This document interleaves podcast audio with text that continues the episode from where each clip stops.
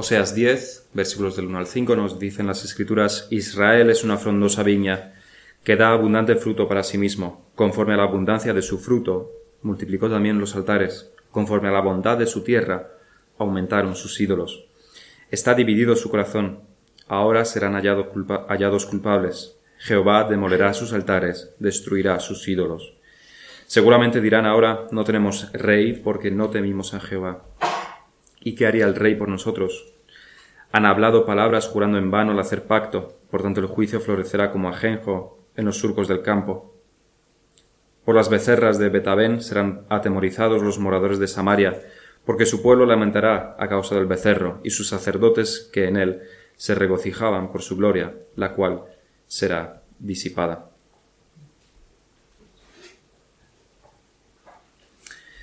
En estas predicaciones de Oseas estamos estudiando la palabra de Dios y alimentándonos en ella en diferentes áreas.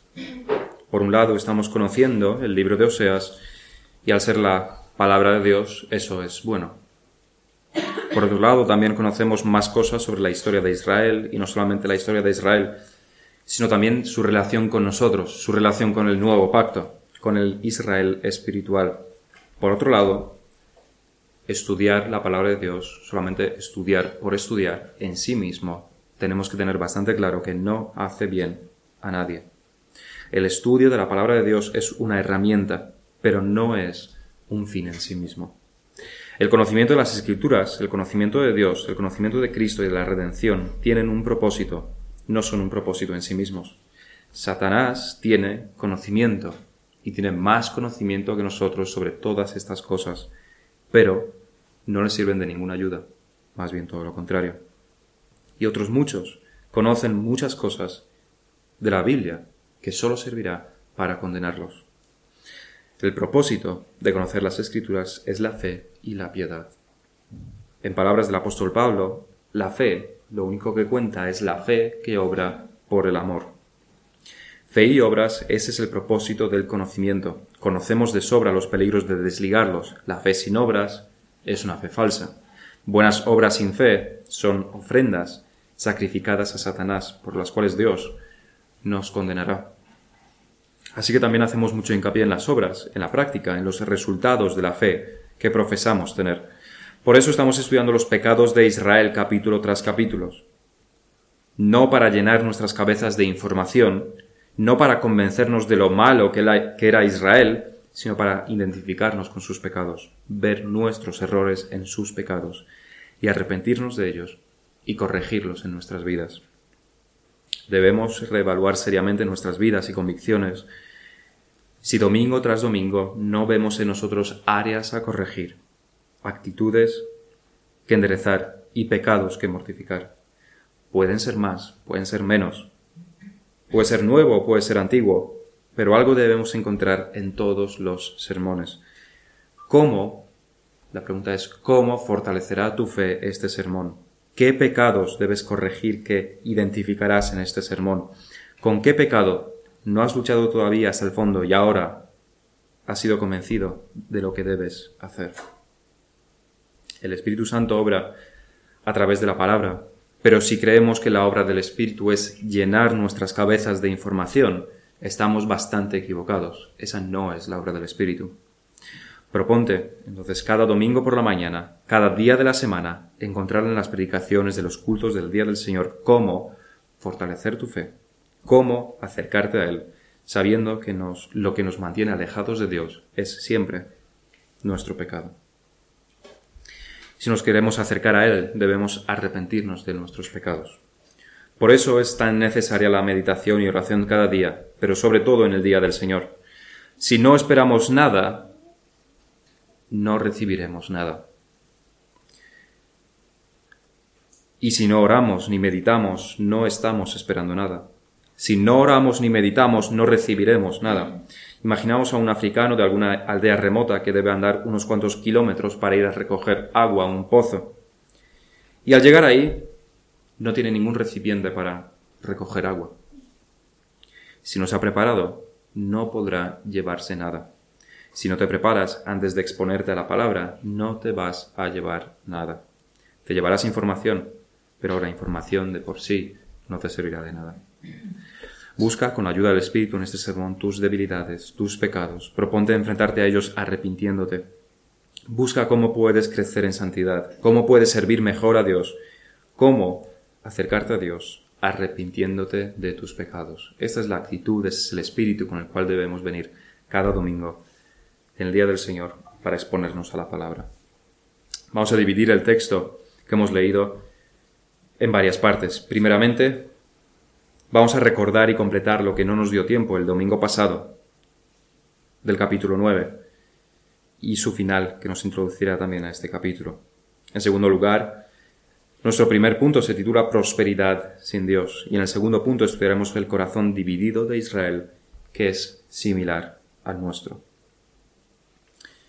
Estudiábamos la semana pasada la oración de Oseas. Todo el contenido de estos capítulos es la voz de Dios la que habla a través de Oseas, pero veíamos en el versículo 14 del capítulo, nuevo, del capítulo 9 algo muy diferente a lo que encontramos en los demás versículos. Aquí habla Oseas, que no quiere decir que no sea la palabra de Dios, porque es el mismo Espíritu es el autor, pero aquí no se dirige ni a los israelitas, ni tampoco describe la situación impersonalmente, hablando al lector. Es Oseas quien habla y se dirige a Dios, porque tiene una petición, tiene una oración que hacerle al Señor.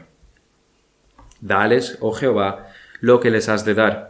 Decíamos que había aquí una pausa que enseña cómo Oseas está profundamente conmovido por lo que va a pedir. Lo que va a pedir es, dales, oh Jehová, lo que les has de dar. Dales matriz que aborte y pechos enjutos. Eh, está orando para su condenación. O sea, sabe que el Señor escuchará su oración. Es el Espíritu quien ha puesto esas palabras en sus labios y sabe que es lo justo. Sabe que es lo que la santidad de Dios demanda. Es lo justo. La santidad de Dios debe ser reivindicada y eso solo puede ser a través de severísimos juicios. Ese punto lo llamamos, cuando lo vimos la semana pasada, como la oración del justo. Porque es lo que es. Es la oración de uno de los pocos justos en Israel, de un justo en medio de la impiedad de su pueblo. Y no ora por su bien, no ora por su arrepentimiento, sobre todo porque ya lo ha hecho en numerosas ocasiones. Pero aquí ora para que Dios les juzgue. Aparte de las implicaciones que ya estudiamos, este versículo también nos enseña sobre un aspecto importante de nuestras vidas como creyentes. Y este aspecto es el siguiente. ¿Qué es lo que opinan los justos sobre ti? ¿Qué es lo que opinan los creyentes más maduros sobre ti, sobre tu piedad, sobre tus acciones, sobre el rumbo de tu vida? Leemos lo que el hombre de Dios, Oseas, piensa sobre Israel. Pero ¿qué piensan los hombres y las mujeres de Dios sobre ti? ¿Cuál es la opinión de los santos sobre ti? La opinión de la mayoría del mundo sobre nosotros como decíamos también antes, nos debe dar absolutamente igual. Sobre todo la opinión del mundo. Pero realmente tampoco nos debe preocupar demasiado la opinión de muchos cristianos que sabemos que o son débiles en la fe o directamente tienen poco que ver con la fe. Hablamos aquí de lo que Oseas pensaría de nosotros como hombre de Dios. Porque lo que Oseas piense, Dios lo piensa. Aquí es donde decimos menos mal que Oseas está muerto y que ya no hay profetas entre nosotros, así que no nos pueden juzgar. Pero Cristo ha instituido la Iglesia, que no tiene menos autoridad que los profetas cuando está bajo la autoridad de la palabra. Y por eso Cristo nos dice en Mateo 18, cuando se trata de la disciplina y el juicio por el pecado, si no los oyere a ellos, dilo a la Iglesia. Y si no oyere a la Iglesia, tenle por gentil y publicano. De cierto os digo que todo lo que atéis en la tierra será atado en el cielo, y todo lo que desatéis en la tierra será desatado en el cielo. Lo que una iglesia verdadera decida con respecto a una persona es lo que Dios mismo decide. Porque una iglesia verdadera decidirá basándose en la palabra de Dios. Si una iglesia verdadera disciplina, es Dios mismo quien disciplina. Si una iglesia verdadera excomulga, es porque realmente esa persona está en el camino al infierno. Los, católicos romanos han tergiversado estos versículos, pero no por ello estos versículos pierden todo su significado. Hay algunos que escriben por correo o por otros medios preguntas como ¿está bien que la Iglesia, nos escriben, Normalmente está bien que la Iglesia me haya disciplinado si he hecho esta acción que no, no parece tan importante. Y puede, por supuesto, que algunos lo pregunten sinceramente. Otros solamente están buscando refuerzos para ahondarse en su autojustificación. La respuesta para todos es la siguiente.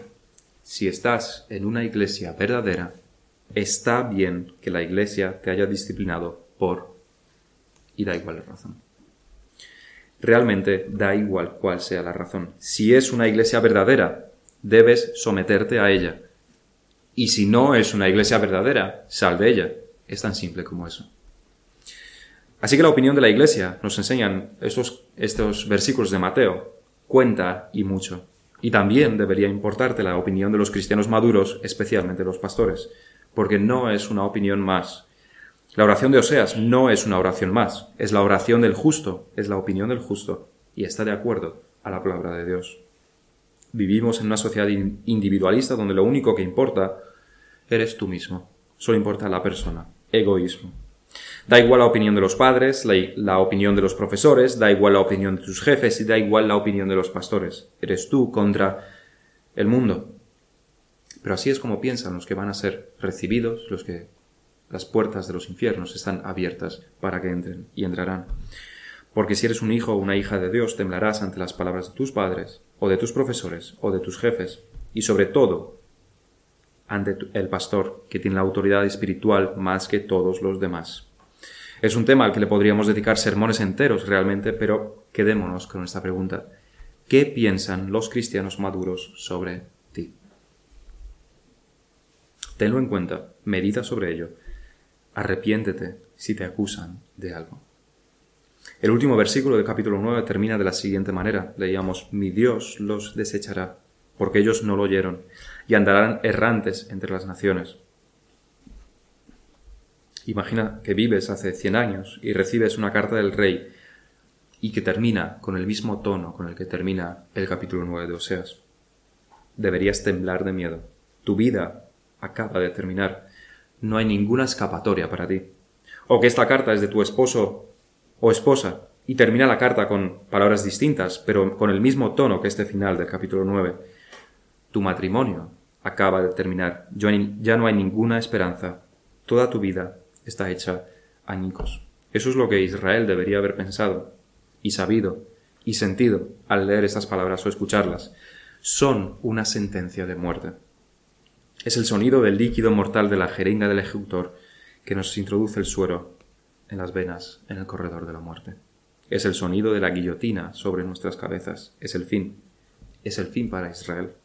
Es cuestión de unos pocos años. Y llegando al capítulo 10, los pecados de Israel se siguen enumerando. Israel es una frondosa viña, es algo positivo, que da abundante fruto, pero para sí mismo. Ya se nos decía en capítulos pasados, de manera metafórica, cómo Dios encontró a Israel como vid en el desierto, como higuera con frutos tempranos. Tenía un futuro bastante prometedor. Los patriarcas sirvieron a Dios, con sus fallos, por supuesto, con sus pecados, pero con arrepentimiento. Pero los israelitas se apartaron hasta la más extrema corrupción. De nuevo, aquí se repite algo similar. Israel es próspero, tiene más que lo necesario, tiene buenas tierras, fértiles, no tiene falta de alimento, pueden progresar económicamente, también debido a su situación geográfica entre Egipto y Asiria y junto al mar Mediterráneo. Tiene prosperidad, tiene recursos, pero para sí mismo y no para la gloria de Dios. ¿De qué se está acusando aquí a Israel? La acusación es la siguiente. Israel no está usando su prosperidad para servir a Dios. Sabemos de sobra que debemos imitar a Dios. Sabemos que lo debemos imitar en santidad. Sed santos, nos dicen las Escrituras, porque yo soy santo. Sabemos que lo, debemos imitar en su descanso después de la creación. El mandamiento nos dice, porque en seis días hizo Jehová los cielos y la tierra, el mar y todas las cosas que en ellos hay, y reposó en el, día, en el séptimo día. Por tanto, Jehová bendijo el día de reposo y lo santificó. Debemos imitar a Dios en este descanso. Job 23, 11 nos dice, Mis pies han seguido tus pisadas, guardé su camino y no me aparté. Primera de Pedro 2.21 nos dice, Porque para esto fuisteis llamados, porque también Cristo padeció por nosotros, dejándonos ejemplo para que sigáis sus pisadas. Y en 1 Corintios 11.1 Pablo nos dice, sed imitadores de mí, así como yo de Cristo. Sabemos estas cosas, sabemos que debemos imitar a Dios. ¿Cómo lo aplicamos? ¿Cómo debemos aplicarlo? La pista es no como los israelitas. Debemos imitar a Dios. Y una de las cosas en las que debemos imitar a Dios es en sus bendiciones. Si Dios nos prospera espiritualmente y tenemos todas las bendiciones existentes en Cristo, nosotros a nuestra vez debemos extender estas bendiciones a los demás. Y si Dios nos prospera materialmente, bendiciéndonos de esta manera, nosotros a nuestra vez debemos usar esas bendiciones para el beneficio de los demás. ¿Qué diría si una persona que gana un millón de euros al año pagase mil euros de impuestos? Exactamente lo mismo que una persona que gana veinte mil euros al año. Eso sería totalmente injusto. Es inadmisible, y así es. Lo vemos también en la ley de Israel con el diezmo. Si ganas un millón, el diezmo es cien mil. Si ganas veinte mil, das dos mil. Es lo justo. ¿Qué dirías entonces de aquel a quien Dios prospera, cuyo salario aumenta, cuyos ingresos son cada vez mayores, pero que contribuye para la expansión del Evangelio, lo mismo que cuando básicamente era pobre? Está dando fruto para sí mismo, no para Dios. No está glorificando a Dios. Todas sus ganancias, toda su prosperidad la usa para sí mismo, para su egoísmo, para sus deseos egoístas. Pero esto es aplicable también en las áreas que no es el dinero, como es el tiempo.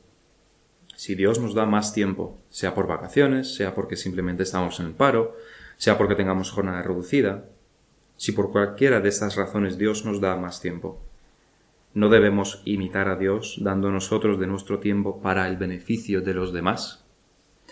No te necesita la iglesia, no puedes ayudar en nada, Dios te ha dado, no debes tú también dar. Vemos en estos versículos lo grave que esto es a los ojos de Dios, porque primeramente estamos incumpliendo el principio de imitar a Dios. Dios nos abre su mano, nos colma de bendiciones, pero nosotros la cerramos para con los demás. Todo es para nosotros mismos. Si hacemos esto, no somos diferentes del siervo a quien su amo le perdona una grandísima cantidad, pero él no le perdona una cantidad pequeña a su prójimo es exactamente la misma situación. Y esto es totalmente detestable a los ojos de Dios. Estamos mostrando desagradecimiento y sobre todo egoísmo, fruto para sí mismo. Si esta es tu situación, estás pensando solamente en ti mismo y desde luego no estás reconociendo que tus bendiciones te las está dando Dios, porque si no imitas a Dios, no estás pensando en Dios. Conforme a la abundancia de su fruto multiplicó también los altares, conforme a la bondad de su tierra aumentaron sus ídolos. Si no usas las bendiciones que Dios te da, sea tiempo, sean capacidades, sean tus recursos de cualquier tipo, para ser de beneficio a los demás, familia, iglesia, sociedad, no estás sirviendo a Dios, es decir, estás sirviendo a los ídolos. Probablemente Israel lo hacía literalmente. Tenían muchos recursos, pues perfecto para hacerse un nuevo ídolo de oro al que pedirle cosas. Nosotros, por supuesto, no tenemos de eso. Pero esas palabras de aquí de Oseas son igualmente válidas. Si nuestra prosperidad no la usamos para la gloria de Dios, si nuestras capacidades no las usamos para el bien de los demás, nuestros ídolos no hacen más que aumentar. ¿Por qué hace, porque ¿qué hacemos con nuestro tiempo cuando tenemos tiempo libre? Porque o lo dedicamos a Dios o lo dedicamos a nuestros ídolos. Videojuegos, películas, series interminables, redes sociales, descansar. Cuanto más tiempo, más tiempo les dedicamos, más aumentan nuestros ídolos. ¿Qué hacemos con nuestro dinero cuando se nos sube el sueldo? O aumentamos en proporción nuestras ofrendas, o lo dedicamos a nuestros ídolos, a lo que nuestro corazón realmente desea. Un mejor móvil, un coche nuevo, perfumes caros, vacaciones, ropa de marca. Y no que estas cosas, incluso descansar o videojuegos o películas o perfumes o lo que sea, no que estas cosas sean ilícitas. Pero nos tenemos que preguntar cuántas veces has pedido la opinión a los demás, a tus padres, a tu pastor, sobre si lo que estás haciendo con tus recursos es lícito. Eso demuestra dónde está tu corazón. Si nuestra generosidad no aumenta cuando las bendiciones de Dios aumentan, lo que está aumentando son nuestros ídolos.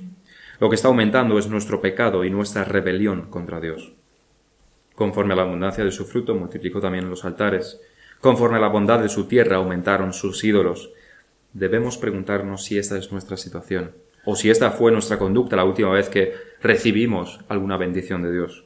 Usamos nuestros dones, nuestros recursos, nuestras capacidades para el beneficio de los demás, es decir, para la gloria de Dios, o para nuestra propia gloria y deseos egoístas.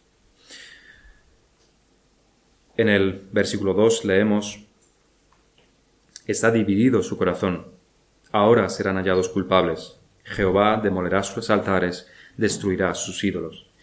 Estamos leyendo continuamente en Oseas cómo se acusa a los reinos del norte de idolatría, y de hecho no solamente en Oseas, sino en todos los profetas, y son muchos profetas, y son muchísimas páginas de la Biblia.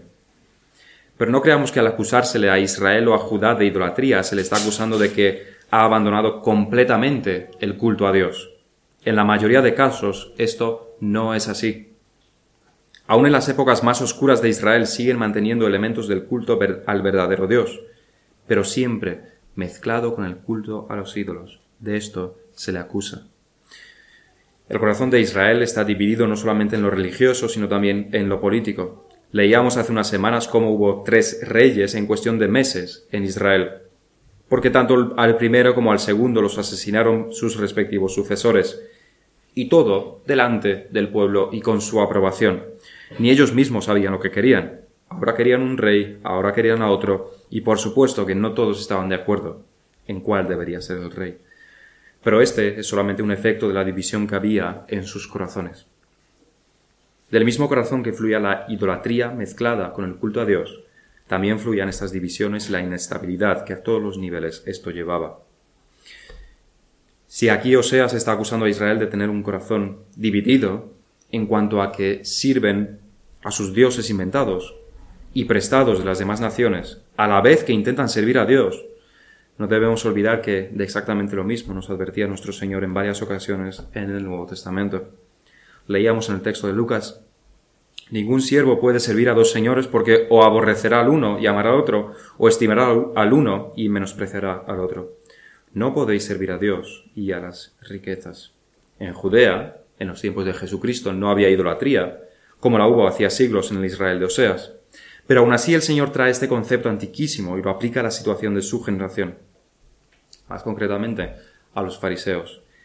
Y oían también esas cosas los fariseos que eran avaros y se burlaban de él.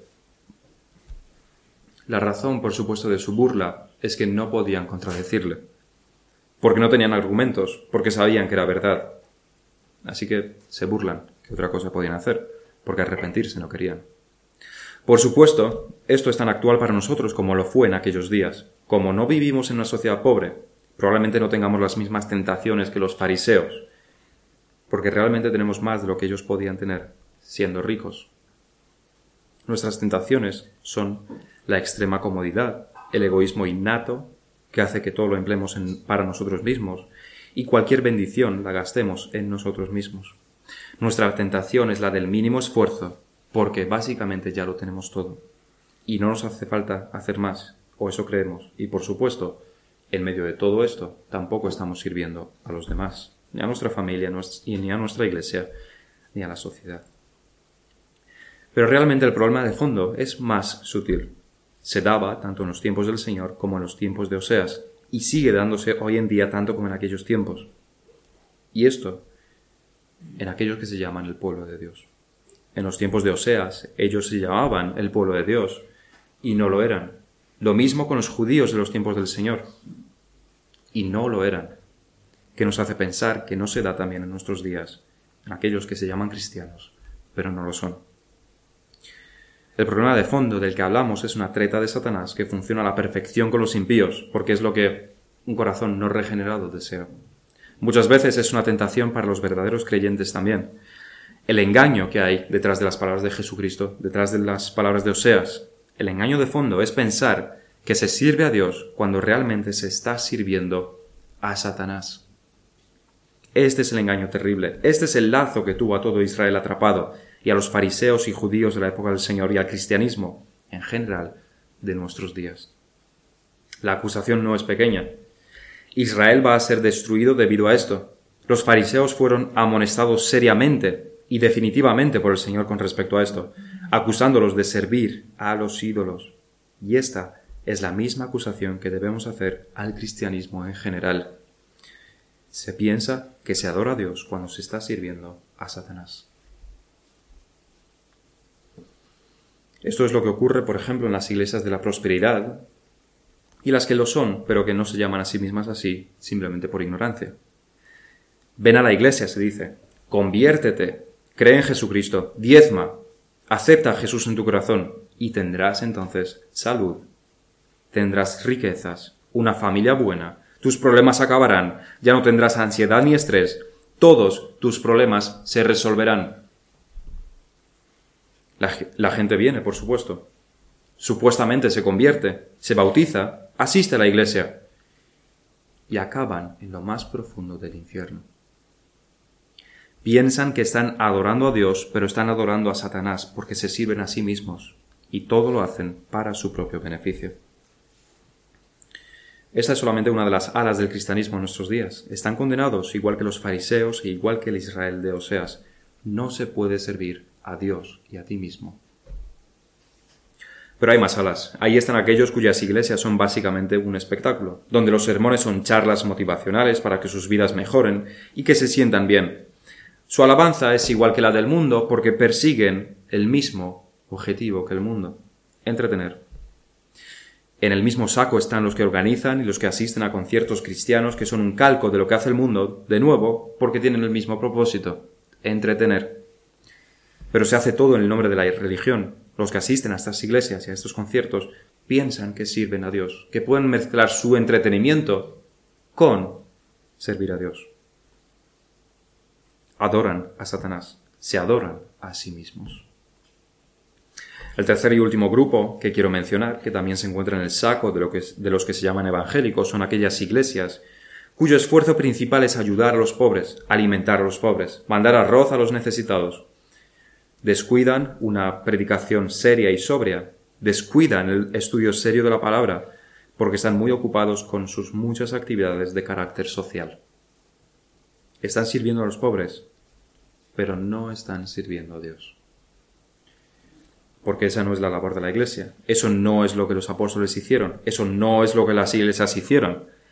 A Pablo no le acusaron, ni le persiguieron, ni le apedrearon por repartir arroz. A Timoteo no se le manda que recoja arroz a tiempo y fuera de tiempo. A Tito no se le dice que consiga hombres que sepan administrar bien las latas de atún para los pobres. Ningún siervo puede servir a dos señores. Nosotros, sin embargo, somos más listos. Nos creemos más listos de lo que Jesucristo era. Nos creemos más inteligentes. Tenemos más recursos de lo que el Señor pensaba cuando lo dijo. Cristo nos dice que no podemos, pero nosotros lo intentamos. La mayor parte del cristianismo cree que lo ha conseguido. Mezclemos intereses de salud y prosperidad con culto a Dios y todo está funcionando bien. Creen. Mezclemos entretenimiento y espectáculo con culto a Dios y todo parece que va bien las iglesias aumentan, cada vez hay más asistencia, todo parece que está saliendo bien. Mezclemos nuestros esfuerzos de ayuda social con un letrero donde ponga iglesia y todo está, parece que va bien. Tenemos que volver a la lección. Tenemos que, vamos tenemos que reaprender la lección. Ningún siervo puede servir a dos señores. Jesucristo aquí no está diciendo que no lo puedas intentar. No está diciendo que puede que a ti te parezca que sí. Está diciendo que no se puede.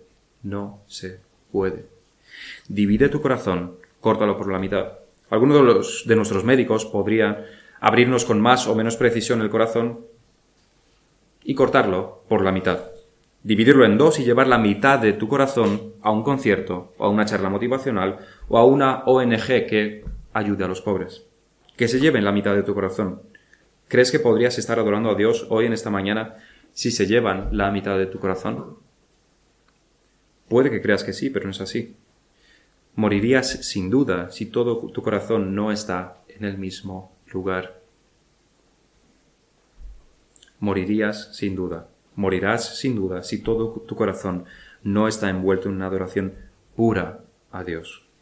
Ocurre exactamente lo mismo en el terreno espiritual. No hay ninguna diferencia. Y si hablamos de esto a nivel de iglesias, no debemos ignorar tampoco el plano personal, no sea que juzgando a otros, nosotros mismos seamos culpables delante de Dios. Servimos nosotros al Señor con todo el corazón. Siempre que pecamos, no lo estamos haciendo. La cuestión es, ¿es una pauta de conducta? ¿Le pertenece todo tu corazón al Señor? ¿Estás sirviendo a Cristo con todas tus fuerzas? Puede que como Raquel, tú también tengas a tus ídolos muy bien escondidos. Puede que vengas aquí a la iglesia con tus padres o con tu esposa o esposo a la iglesia, igual que Raquel, a su vez iba con Jacob y parecía estar en el buen camino, pero con sus ídolos bien escondidos. ¿Vienes tú con tus ídolos bien escondidos en tu corazón? Puede que te expongas a las predicaciones y hagas caso a casi todo, pero algunas cosas no las permitirías. Puede que en la educación de tus hijos, ahí no vas a hacer caso a lo que se expone en las escrituras. Puede que en el uso de tu tiempo, porque tú necesitas pasar horas y horas malgastadas en tus series o películas o pasatiempos totalmente inútiles. Puede que en tu disciplina personal. Ahí no vas a hacer caso. Puede que en un pecado en concreto o un área en concreto de tu vida, todo lo demás sí lo quieres obedecer, pero ahí no. La obediencia a Dios se ve en qué es lo que hacemos cuando no queremos hacer lo que Dios requiere de nosotros. Si obedecemos cuando nos parece todo bien, ¿no hacen eso también los impíos? Si solo obedecemos en lo que estamos de acuerdo, ¿qué diferencia hay entre nosotros y los impíos? La cuestión es, ¿qué ocurre cuando se nos requiere obedecer en un asunto que nos cuesta mucho? Ahí es donde se ve el sacrificio. Eso es lo que requiere Dios. Eso es servir a Dios. Si no lo hacemos en estas áreas, no nos estamos sirviendo a nosotros mismos y que Dios nos aleje de tal cosa, porque el fin de ese camino de servir, de intentarnos servir tanto a nosotros mismos como a Dios, termina en el infierno.